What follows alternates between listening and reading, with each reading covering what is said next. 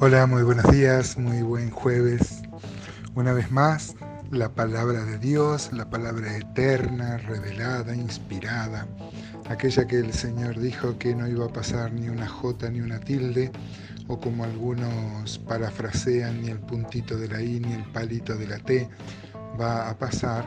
Una vez más, la palabra nos confronta con nuestro raciocinio, no porque haya una oposición entre la razón y la fe en absoluto, pero una vez más la palabra tiene demandas que confrontan nuestra vida, nuestras ideas. Uno esperaría que la Biblia, que tanta libertad trae al ser humano, eh, y que fue escrita en tiempos donde la esclavitud era legal, uno podría esperar que la Biblia exhorte a los siervos a que se liberen de sus amos, a que encabecen alguna rebelión, alguna revolución, a que tomen el poder y que, mm, y que anulen esta cosa tan vergonzosa que tiene que ver con la esclavitud. Sabemos que la ley nunca tuvo que ver con la justicia, las leyes humanas, digo, sino eh, tiene que ver con el poder. Pero fíjense qué curioso cuando el apóstol Pablo, luego de hablar a, los jóvenes, a las mujeres, cuando le decía a Tito que sea un ejemplo, luego pasa a hablar a los siervos, a los esclavos. En el Imperio Romano había el sistema de esclavitud, así lo habían heredado de los griegos y todos los eh, imperios que los precedieron y lamentablemente tenemos que decir que está vigente hoy, por más que no se diga así eh, específicamente, esclavitud, muchos regímenes hoy son esclavistas, mucha gente trabaja por, la comida nomás y es sometida, este, en especial con los, con los migrantes, a verdaderas humillaciones. Ustedes saben que el esclavo es una buena metáfora para hablar de nuestra sujeción al Señor.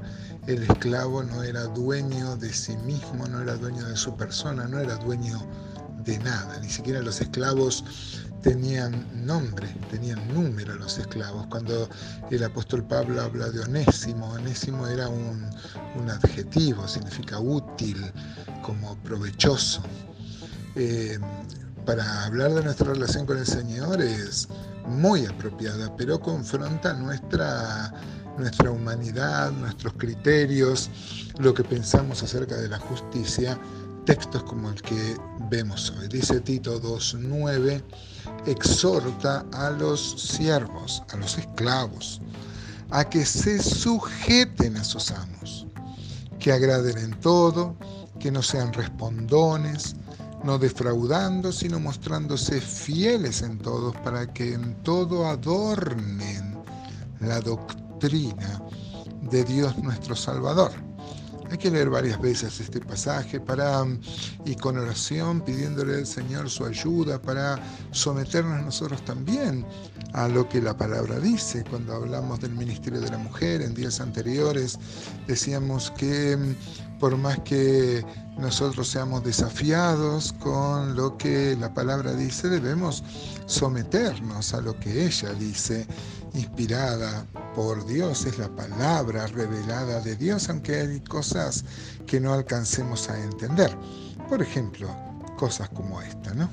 Habla de los siervos, de los esclavos, inclusive los esclavos eh, no eran dueños ni de su vida, eran sometidos a humillaciones y a vejaciones. Los esclavos, sus amos, usaban de ellos no solo su fuerza, sacaban provecho sin pagarles nada, digamos, sin ninguna retribución, inclusive lo usaban sexualmente a hombres y a mujeres, ¿no?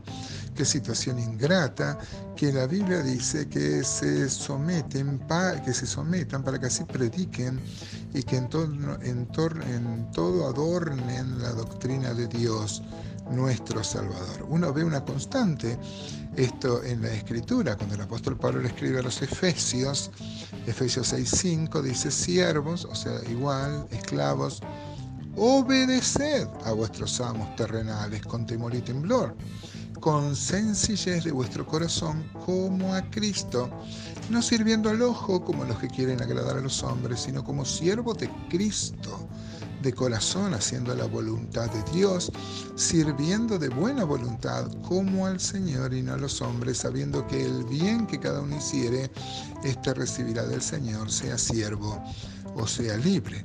El razonamiento que hace el apóstol Pablo es que uno no debe servir al amo, los esclavos no debían servir a sus amos, sino en su servicio al Señor servir a los amos, para así traer gloria al nombre de Dios. Eh, ¿Cómo nos cuesta aceptar esto ¿no? hoy en el siglo XXI? Fíjese el apóstol Pablo también a los cristianos de Colosas en el capítulo 3 y versículo 22 le dice, siervos, Obedeced, otra vez la palabra, obedecer es una palabra muy dura, la palabra obedecer, que es someterse como se sometían en el ejército a la autoridad superior. Somet eh, obedeced en todo a vuestros amos terrenales, no sirviendo al ojo como los que quieren agradar a los hombres, sino con corazón sincero, temiendo a Dios. Y todo lo que hagáis, hacedlo de corazón como para el Señor y no para los hombres, sabiendo que del Señor recibiréis la recompensa de la herencia, porque a Cristo, el Señor, servís. El razonamiento es el mismo, que servir al Señor. En 1 Timoteo 6.1 dice, todo lo que estáis bajo el yugo de esclavitud, tengan a sus amos por dignos de todo honor, para que no sea blasfemado el nombre de Dios y la doctrina y los que tienen amos creyentes no los tengan en menos por ser hermanos, sino sirvanles mejor por cuanto son creyentes y amados los que se benefician de su buen servicio. Esto enseña y exhorta. También el apóstol Pedro, compañero apostólico también de Pablo, dice 2.18 de su primera carta, criados, estad sujetos con todo respeto a vuestros amos no solamente a los buenos y afables, sino también a los difíciles de soportar, porque esto merece aprobación. Si alguno, a causa de la conciencia delante de Dios, sufre molestia padeciendo injustamente, pues qué gloria es si pecando sois abofeteados y lo soportáis, mas si haciendo lo bueno sufrís y lo soportáis, esto ciertamente es aprobado delante de Dios pues para esto fuiste llamados porque también Cristo padeció por nosotros, dejándonos ejemplo para que sigáis sus pisadas. Ayer hablábamos del ejemplo y también este ejemplo tenemos en el Señor de padecimiento, de padecer injusticia y de confiar en Dios que Él nos va a premiar si somos obedientes. Yo muchas veces en la consejería pastoral les este, hablo a las personas que se quejan de sus padres, de sus, empleadores, de sus patrones. Este, y yo les digo, vos tenés que ver de qué lado está Dios. Dios nunca bendice la desobediencia. Insisto, me cuesta mucho hablar de esto, mi mente carnal se revela inclusive. Ruego a Dios su asistencia para aceptar lo que la Biblia dice y tenemos que decir lo que el texto dice, que Dios bendice la obediencia, bendice la sumisión en el nombre de Él, para gloria de Él, para que se extienda el Evangelio aún en el medio donde eh, nos estamos eh, este, moviendo. ¿Qué tal, hermano? ¿Cómo te relacionas con tus patrones hoy en día? Si podemos aplicar esto a los patrones. ¿Cómo nos manejamos hoy? ¿Traemos gloria a Dios? Eh, nuestros patrones dicen, uy, qué bárbaro, qué creyente que debe ser este porque es muy fiel. Él piensa que Dios le va a retribuir su obediencia o piensa que es un respondón, un rebelde, alguien que se revela permanentemente. Ojalá podamos pensar en esto hoy.